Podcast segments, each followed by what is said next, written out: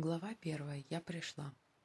Маленькие дети схватывают бесчисленное количество фактов с необыкновенной скоростью, словно показывая, что не узнают их впервые, а хранят в памяти и вспоминают. Цицерон. Лунная ночь. Берег реки заливал свет луны. Две фигуры возле воды наслаждались этой ночью, тишиной и друг другом. Разгоралась страсть, но она не была похожа на обычные отношения – как будто вещи происходили без участия этих людей. Их тела сплетались в красоте движений, нежности и плавности. Вспышка света отключила полностью сознание мужчины и женщины, и тела растворились в природе. В то же самое мгновение в теле женщины поселился ангел, который решил прийти на землю. Природа с этой секунды начала работать. Огромная энергия поселилась в доме под названием тело. Без ведома человека произошло чудо – зачатие. Миг соединения ангела с земной формой. Алхимия природы. Звезда опустилась на землю для выполнения предназначенной задачи, которая есть у каждого ангела на небе и у каждого ангела, решившего завершить дело на земле в человеческой форме. В семье экономиста родилась маленькая девочка – Мария. Праздник, день ее рождения, наполнил дом радостью, счастьем и смехом. Мама ждала первого кормления, а папа ждал возвращения жены и его первой дочери. Когда принесли малышку, она смотрела прямо в глаза матери, и мурашки пробежали по коже. Она смотрела и как будто спрашивала «Ты кто?». Мама даже смутилась, огромная сила струилась из глаз крошечной девочки. Это был взгляд далеко не маленького ребенка. Мария разглядывала эту женщину, держащую ее на руках, и только по голосу и теплу понимала, что видит заботливую вселенную – маму. Мария, убедившись, что маленький уютный дом, животик, сменился на большее пространство, и самое главное, есть тот голос и тот запах, и то же тепло, успокоилась. Мама с наслаждением отдалась кормлению дочери. Прекрасное мгновение любой матери, посвятившей для своего малыша Девять месяцев в любви и заботе. И вот, появление в доме, встреча с папой, голос которого Мария тоже узнала. Палата сменилась на уютную комнату с веселыми стенами, маленькой кроваткой и множеством ярких игрушек. Мне начинала нравиться жизнь вне животика мамы. Я быстро поняла, как привлекать внимание к себе. Нужно было всего лишь призвать, заплакать, или, если никто не шел, повысить громкость. Я лежала и рассматривала свои ручки и ножки, не понимая до конца, что это за штучки, которые болтаются перед носом. Я видела вокруг очень много интересных вещей, и мне хотелось взять их. Но как? Я даже немножко злилась, что недавно могла летать и не было никаких преград, а поселившись в домике под названием «Тело», ничего не получалось. Я очень много спала, потому что это была единственная возможность слиться со всей Вселенной и летать, где мне хотелось подглядывать за людьми, раз я уже очутилась тут, на земле. С каждым днем я начала думать, как научиться управлять своим телом вне сна. Не всегда же спать и спать. Когда мама разворачивала меня полностью, я очень радовалась свободе и, конечно, очень старалась поднять голову, упираясь ручками и ножками в стол. Как же это трудно, думала я. Но решение управлять своим телом было сильнее. Нужно было направить поток в желаемом направлении. Я росла, и мне становилось все интереснее достичь своей новой цели, находясь в бодрствовании. Я все меньше спала и все больше просила, чтобы меня отпускали на пол, где я могла тренироваться, ползать и покорять новые горизонты. Мир вокруг все больше привлекал меня. У меня уже получалось направлять энергию в моем теле в нужное мне русло. У меня включалось упорство достижения результата, и уже было более интересно ощущать предмет в руках, нежели во время сна, где я могу сделать это за мгновение. Я спала все меньше с каждым днем и уже полностью убедилась, что мне нужно быть на земле, на этой земле, и я в безопасности. Я жила беззаботно. Родители предоставляли мне много свободного времени для самостоятельного изучения мира. Я научилась сидеть, вставать, держась за кроватку, и начинала потихоньку ходить, держась за стену. Мама всегда пела мне песенку перед сном, ту же песню, которую я слышала в животике. Мама начала меня кормить другой едой. Она сажала меня за стол и кормила с ложечки, как едят большие люди. Я чувствовала себя повзрослевшей и довольной. И, конечно же, я сама пробовала держать ложку и попадать в рот. Это оказалось очень трудным занятием. Моя ручка должна была пройти точный путь попадания в рот. У меня появилась новая цель – есть самостоятельно.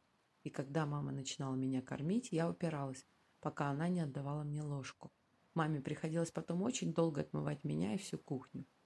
К нам приходили разные люди, и все они, конечно же, хотели подержать меня на руках. Все были такие разные, одни теплые, другие холодные.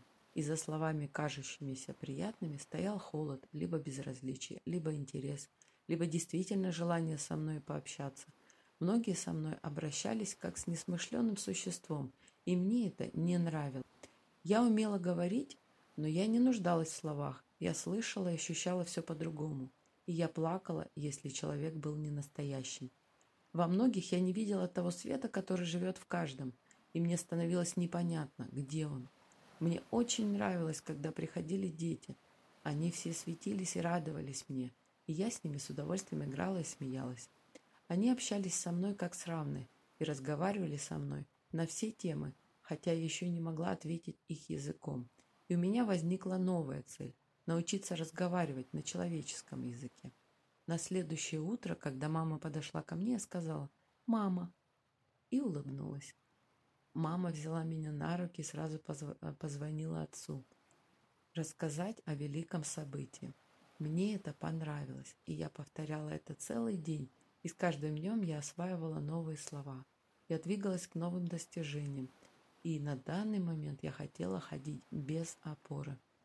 Мама меня оставила в большой комнате, и я решила, сейчас или никогда, вперед. О чудо! Я оторвалась от дивана и пошла по направлению к стулу. Один шаг, второй, третий. Ура! Я сделала это. Вошла мама, и я решила ей показать, и пошла ей навстречу. Мама очень обрадовалась взяла меня на руки, прижала к себе, говорила мне много ласковых слов. Так я начала ходить. Понаблюдайте за ребенком до одного года. Посмотрите, ведь дети учатся использовать поток Вселенной, живущий в них, будем называть этот поток ангелом в человеке. Они управляют своими ножками и ручками сначала неумело, но со временем начинают делать это идеально. Они всегда в игре.